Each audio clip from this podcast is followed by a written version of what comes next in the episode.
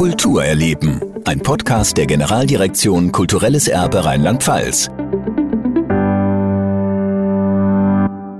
Ich bin Martin Sauter und wieder unterwegs in Sachen kulturelles Erbe von Rheinland-Pfalz. Diesmal melde ich mich aus Mainz, wo ich beim rheinland-pfälzischen Innenminister Roger Lewens zu Gast bin, denn er ist auch zuständig für den Bereich kulturelles Erbe. Mit ihm möchte ich mich gerne über dessen Bedeutung unterhalten. Minister Lewens Rheinland-Pfalz hat ja gleich mehrere UNESCO-Welterbestätten zu bieten. Zuletzt sind ja auch noch ein paar dazugekommen. Die Schummstätten in Worms, Speyer und Mainz, Bad Ems als Great Spa of Europe und auch der niedergermanische Limes reicht bis in unser Bundesland. Wie wichtig sind diese Welterbestätten denn für Rheinland-Pfalz tatsächlich? Also ich selbst wohne im Weltkulturerbe Oberes Mittelrheintal und war Ortsbürgermeister, als wir Weltkulturerbe wurden und habe sehr schnell begriffen, dass das für die Menschen schon etwas ist, worauf man stolz ist. Es ist äh, eine in dem Fall Region, auf die die ganze Welt schaut. Wir werden überall gelistet als Weltkulturerbe und das ist schon eine Hervorhebung und äh, das ist was ganz, ganz Außergewöhnliches.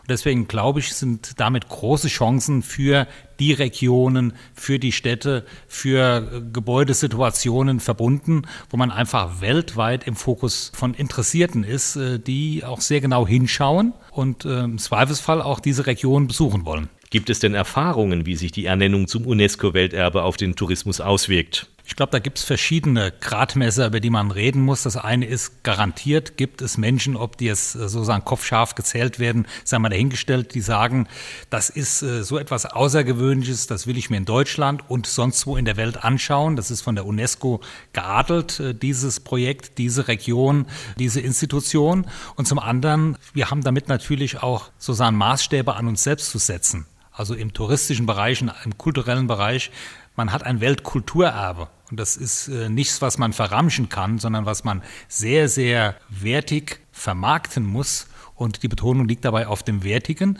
Und damit kriegen Sie auch in aller Regel wieder Menschen angesprochen, die sonst vielleicht nicht den Blick auf diese Institution, auf diese Einrichtung oder auf diese Region richten würden. Das ist eine Selbstverpflichtung, das ist ein Anspruch, den man hat. Und bei mir zu Hause habe ich festgestellt, dass man schon sagt, wir sind Weltkulturerbe. Jetzt müssen wir mal schauen, investieren wir in die Gemeinden, investieren wir in die Zukunft unseres Weltkulturerbes. Und man will natürlich mit diesem Stolz auch ein Stück weit so betrachtet werden, wie es der Ausdruck dann auch zeigt, Weltkulturerbe. Wie aufwendig ist es überhaupt, Welterbe zu werden? Ja, das ist ja zu Recht, da wir über das Erbe der Menschheit reden, schwierig und es muss schon etwas Außergewöhnliches sein mit einem Alleinstellungsmerkmal universeller Art. Weltweit äh, betrachtet muss das etwas ganz Besonderes sein. Dann muss man es erst einmal in den Nationalstaaten, in dem Fall in Deutschland, auf die entsprechenden Vorschlagslisten schaffen. Es gibt ja immer wieder sehr, sehr viele Vorschläge, ähm, aber die Auswahl ist dann schon auf dem Nationalstaat schon eine, wo eine Auswahl stattfinden muss. Und dann wird Deutschland Vorschläge unterbreiten, die dann von der Welt über die UNESCO bewertet werden. Und die sitzen nicht monatlich einmal zusammen, sondern diese Treffen sind auch sehr außergewöhnlich und sehr inhaltsschwer. Und da kann es schon mal 15, 17 und mehr Jahre dauern, bis es eine Entscheidung gibt. Und wenn man dann am Schluss anerkannt ist, dann hat man diesen außergewöhnlichen universellen Wert dann auch bestätigt bekommen. Und wenn man über einen weltweiten Anspruch spricht, dann darf das ruhig ein bisschen länger dauern. Was genau muss eine potenzielle Welterbestätte mitbringen, damit überhaupt eine Bewerbung möglich ist? Naja, wenn man jetzt äh, die neuesten Anerkennungen nimmt, äh, da ist äh, zum Beispiel Great Spas of Europe mit unserem Beitrag Bad Ems ein Teil einer aus Tschechien initiierten Bäderlandschaft, die vorgeschlagen wurde, die typisch für die Bäderlandschaft 18. bis 19., insbesondere 19. Jahrhundert gewesen ist. Und äh, dort hat man sich damals getroffen. Die, die Rang und Namen haben in Bad Ems, war der russische Zar, der deutsche Kaiser, andere. Da sind Dinge miteinander verhandelt worden.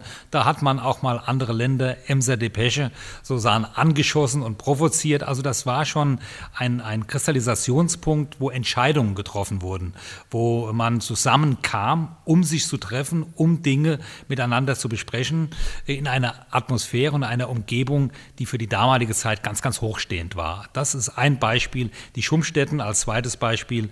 Vor rund 1000 Jahren wurde äh, nördlich der Alpen dort das Judentum inhaltlich geprägt. Und viele dieser inhaltlichen Prägungen haben heute noch eine ganz, ganz große Bedeutung. Und es ist äh, das erste jüdische Erbe, das als Weltkulturerbe in Deutschland mit unserer eigenen schwierigen deutsch-jüdischen Geschichte Anerkennung gefunden hat. Und da sind wir natürlich ganz besonders stolz drauf. Und wie läuft der Bewerbungsprozess konkret ab? Da wird ja eine Bewerbungsmappe allein kaum reichen. Nein, da reichen natürlich nie nur Bewerbungsmappen. Am Schluss sind es sowas ähnliches wie Bewerbungsmappen. Aber das sind natürlich Menschen, die äh, sich das anschauen, äh, die Ansprüche haben zu Recht Ansprüche haben, weil am Schluss steht ja die Anerkennung als Weltkulturerbe. Und das heißt, man muss äh, eine sehr, sehr detaillierte Voruntersuchung machen. Die Dinge müssen von vorne bis hinten stimmig sein. Sie müssen bebildert werden. Die Städten werden bereist. Die werden auch so bereist, dass Öffentlichkeit das nicht unbedingt mitbekommen muss. Und man muss einig sein wenn es politische Streitereien um ein Weltkulturerbe gibt, glaube ich, sind die Chancen schon gerade sehr schlecht geworden. Man muss sich auf der deutschen Ebene durchsetzen. Bleiben wir bei Deutschland. Das heißt, die Ansprüche sind auch dort ganz enorm. Und deswegen sind diese Bewerbungen sehr, sehr detailliert vorzubereiten. Und sie dürfen am Schluss eigentlich keine Frage offen lassen. Und hat man den Titel Welterbestätte errungen, dann muss er ja auch verteidigt werden. Wie schwierig ist das? Naja, zunächst einmal hat man ja eine Anerkennung bekommen, äh, die auch beschrieben wird in der Anerkennung. Das ist das Level, das gehalten werden muss. Es wird in der Regel nicht damit verbunden, dass man die und die und die und die Entwicklungsschritte so seinem Weltkulturerben machen muss, sondern das, was anerkannt ist, ist ja dieses universelle Erbe. Aber wenn man nach Dresden schaut, äh, die Waldschlösschenbrücke, also wenn man äh, Verkehrsprojekte, die die Blickachsen stören, zum Beispiel auf den Weg bringt. Und Blickachsen ist äh, immer wieder ein, ein Gradmesser, der enorm wichtig ist. Man hat diese weltweite Vorstellung dieses universellen Erbes. Das darf weder überlagert noch beeinträchtigt werden, davon darf nicht abgelenkt werden, es darf auch nicht verdeckt werden. Also Baumaßnahmen, die sozusagen Eingriffe in die Sichtbeziehungen, in das Äußere eines Weltkulturerbes bedeuten, die können sehr belastend wirken.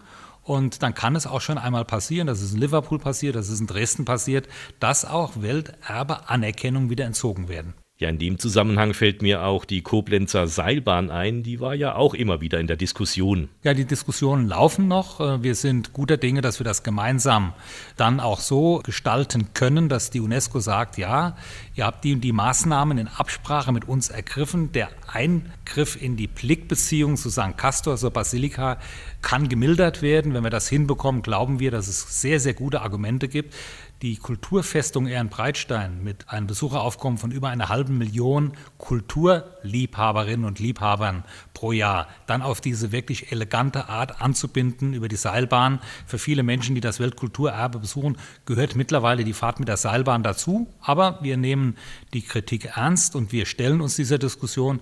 Und das ist schon etwas, was von der UNESCO anerkannt wird, dass man miteinander redet und die Dinge gemeinsam so in der Frage der Beeinträchtigung die die UNESCO in den Raum stellt, so weit abmildert, dass äh, alle damit leben können.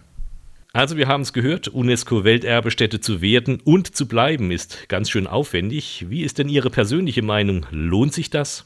Also ich kenne ja alle sieben Weltkulturerbe in Rheinland-Pfalz und ich finde, dass äh, sich das mehr als lohnt. Es macht uns selbst bewusst, in welcher Umgebung wir leben, wie kulturell und geschichtlich hochstehend unsere Region ist. Das lädt eigentlich dazu ein, zu sagen, ob es eine Schulklasse ist, ob man persönlich privat unterwegs ist, ob es mal ein Ausflug einer Organisation, eines Vereins ist. Weltkulturerbe, die muss man gesehen haben. Die sieben in Rheinland-Pfalz sollten alle Rheinland-Pfälzerinnen und Rheinland-Pfälzer gesehen haben. Und dann wissen wir, wir sind Teil dieser Welt und die Welt schaut mindestens an diesen sieben Stellen auf Rheinland-Pfalz. Das finde ich total toll. Also Rheinland-Pfalz ist stolz auf sein kulturelles Erbe und scheut dafür auch keine Mühen. Vielen Dank, Innenminister Roger Lewins, für die Einblicke. Kultur erleben. Ein Podcast der Generaldirektion Kulturelles Erbe Rheinland-Pfalz. Mehr unter kulturerleben.rlp.de.